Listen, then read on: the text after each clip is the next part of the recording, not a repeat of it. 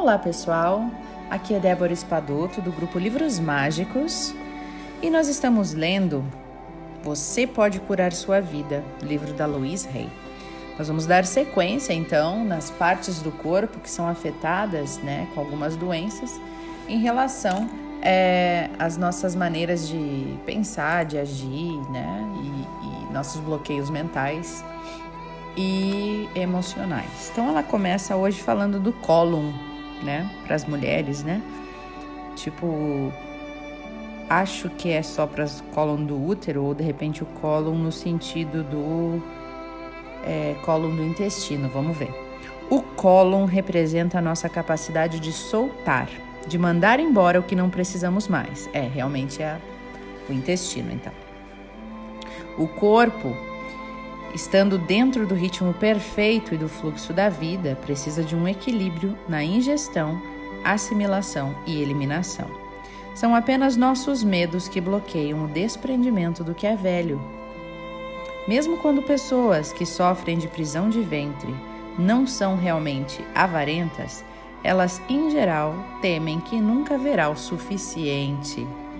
Agarram-se a antigos relacionamentos que só lhes causam mágoa tem medo de se desfazer de roupas que há anos estão fechadas nos armários porque talvez venham a precisar delas.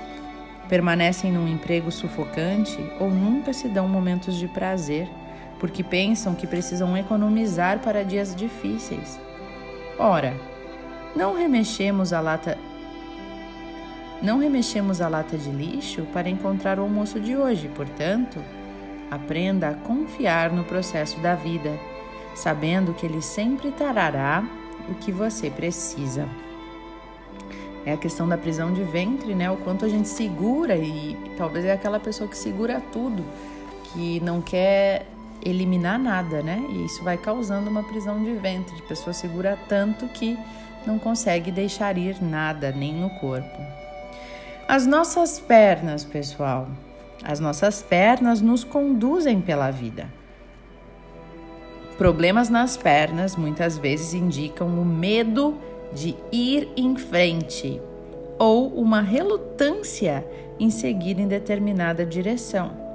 Muitas vezes temos coxas grandes, gordas, cheias de ressentimentos de infância. Tô rindo aqui das minhas coxinhas. Eu tenho as coxas um pouquinho avantajadas, digamos assim, né?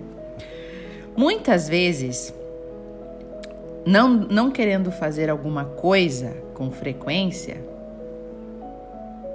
não querer fazer alguma coisa com frequência resulta em distúrbios de menor importância nas pernas.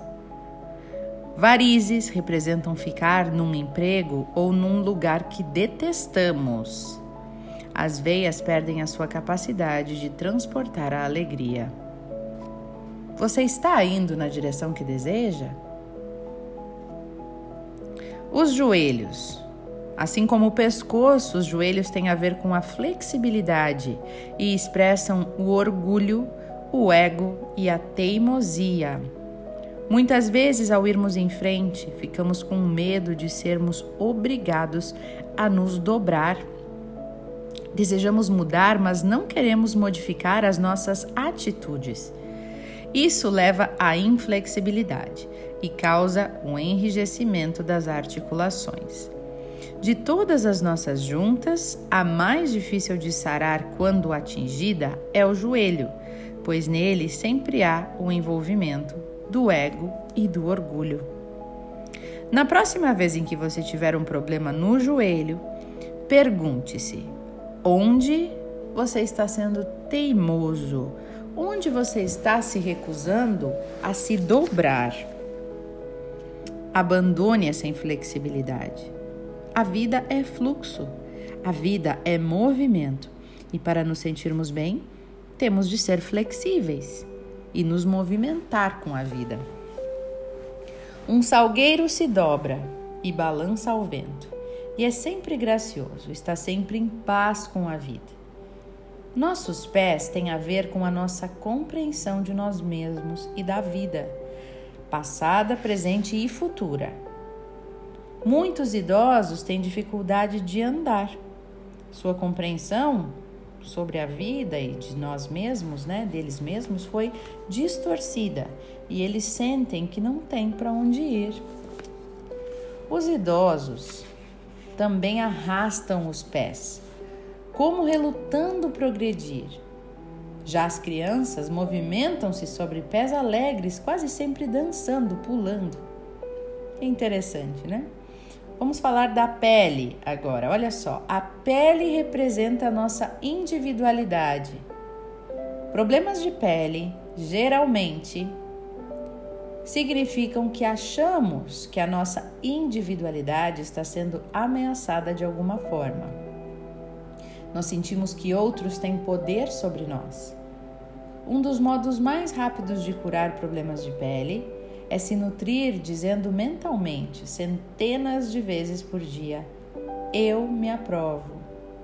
E isso te ajuda a retomar o seu próprio poder.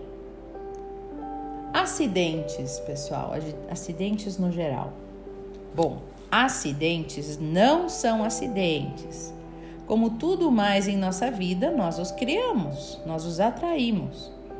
Não é que digamos quero sofrer um acidente mas o fato é que temos padrões de pensamento que podem atrair acidentes para nós.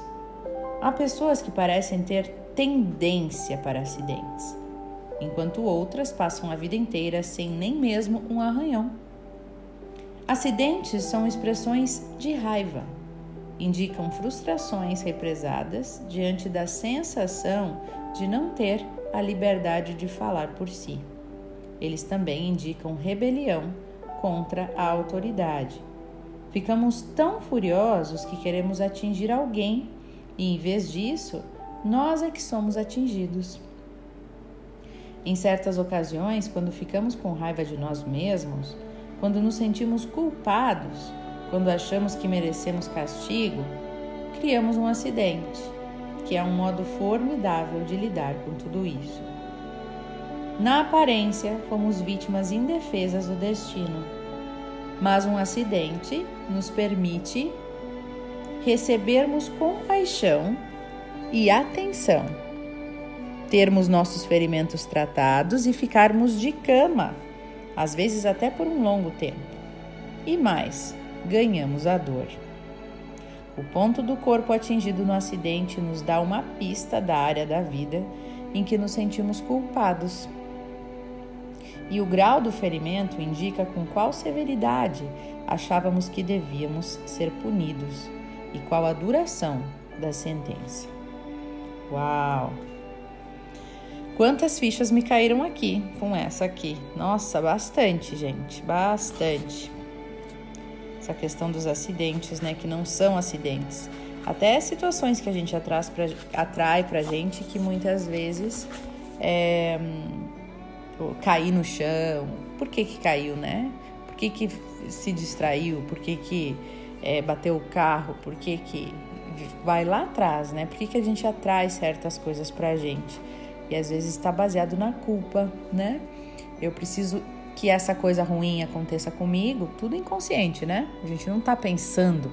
Inconscientemente eu preciso que essa coisa ruim aconteça comigo para eu me punir de alguma coisa, em relação a alguma coisa, ou para eu me sentir menos culpado porque as outras pessoas não estão estão sofrendo e eu não tô. Então eu preciso sofrer também, né? Está todo mundo sofrendo e eu não. Então eu crio, eu atraio uma situação para que eu possa sofrer também e não me sentir culpado por não sofrer. Olha só como a gente é. Só que isso é tudo num nível inconsciente, que às vezes a gente não consegue detectar, né?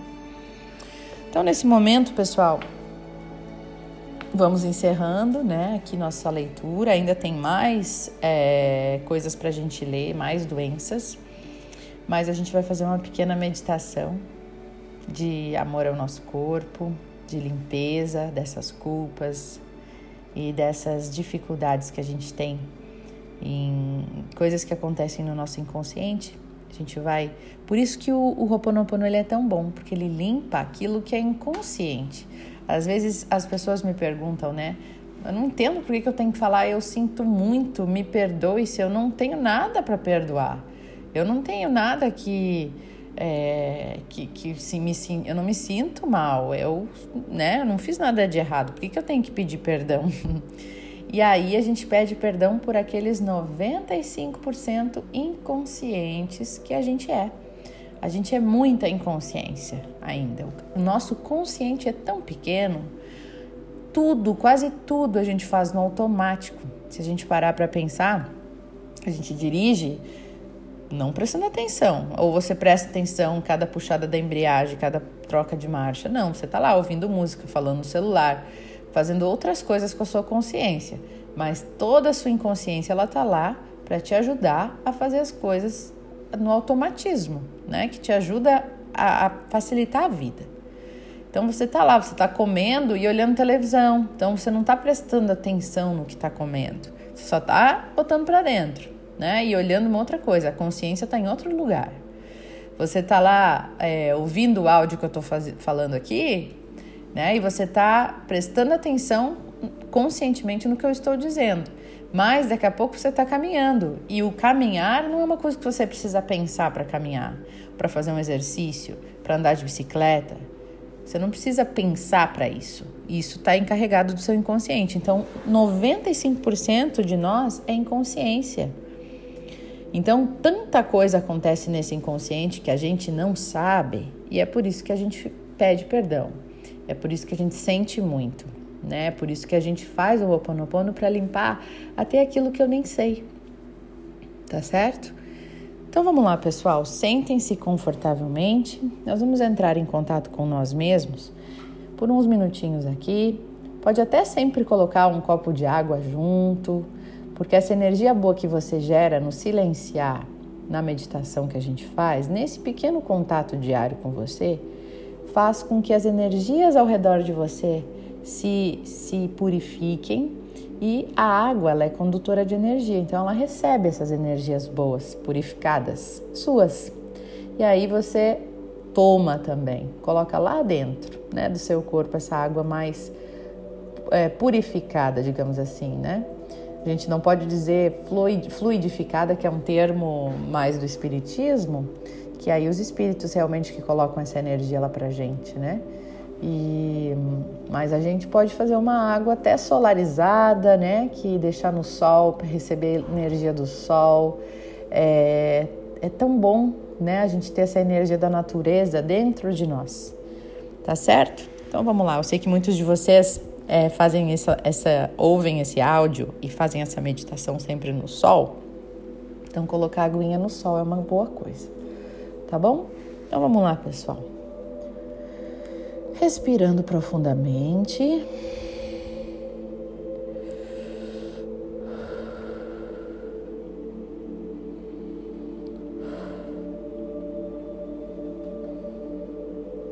Querida divindade, Criador de tudo que é, limpa em mim toda culpa, todo sentimento, sentimento de medo, todo sentimento de remorso, tudo que possa estar me causando qualquer situação difícil, qualquer auto boicote limpa em mim. Limpa em mim até aquilo que eu não faço ideia que está em mim. Limpa em mim todas as minhas crenças limitantes, as minhas dificuldades em aceitar a minha alegria, em aceitar que eu mereço ser feliz, que eu mereço abundância, que eu mereço prosperidade. Limpa em mim todos os meus bloqueios inconscientes, todas as minhas memórias erradas e todos os meus sentimentos negativos que contribuem negativamente para a minha vida e para a vida das pessoas ao meu redor. Grato estou por esta purificação. Eu sinto muito, me perdoe eu te amo e sou grato. Eu sinto muito, me perdoe, Eu te amo e sou grato. Eu sinto muito, me perdoe. Eu te amo e sou grato.